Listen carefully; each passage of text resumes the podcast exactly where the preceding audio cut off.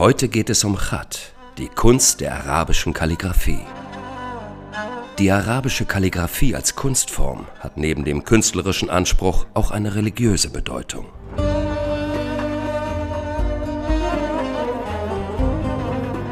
Die Kalligraphie ist sozusagen die ästhetische Seite der islamischen Religion. Äh, ja, vielleicht lassen wir doch mal einen Profi ran. Das ist Murat, ein Kalligraphiekünstler, auf Arabisch Khatat. Murat macht das seit über zehn Jahren.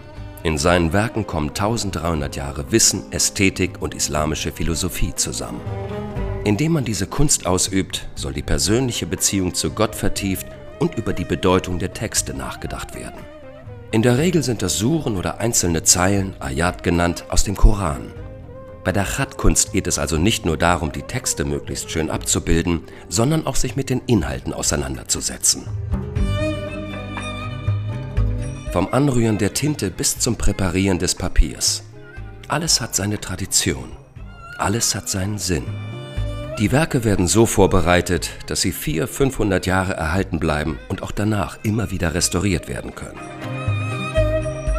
Jeder Buchstabe hat seine eigene Anatomie und spiegelt bestimmte Inhalte wider.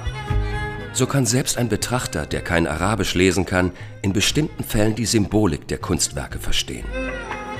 So wie Jesus im Christentum das fleischgewordene Wort genannt wird und christliche Kunst von Skulpturen und Ikonen bestimmt ist, so ist im Islam der Koran das schriftgewordene Wort, woraus sich die Schriftkunst ergeben hat.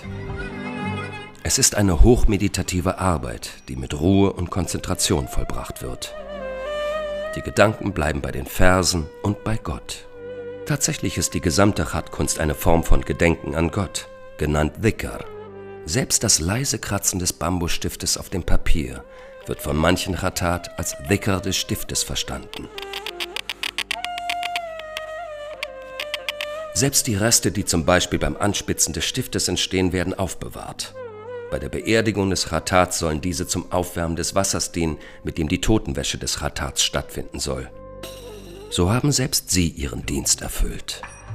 Manchmal arbeitet Murat mehrere Wochen an einem Vers oder einer Sure. Hierbei hofft er einen tieferen Sinn für die Bedeutung des Textes zu bekommen.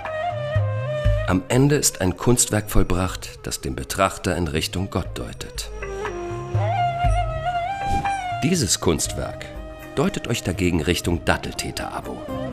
Hier oben geht es zu einem Video zu verschiedenen Teearten in der muslimischen Welt. Und links unten geht es zu einem Video über Graffiti vom Y-Kollektiv.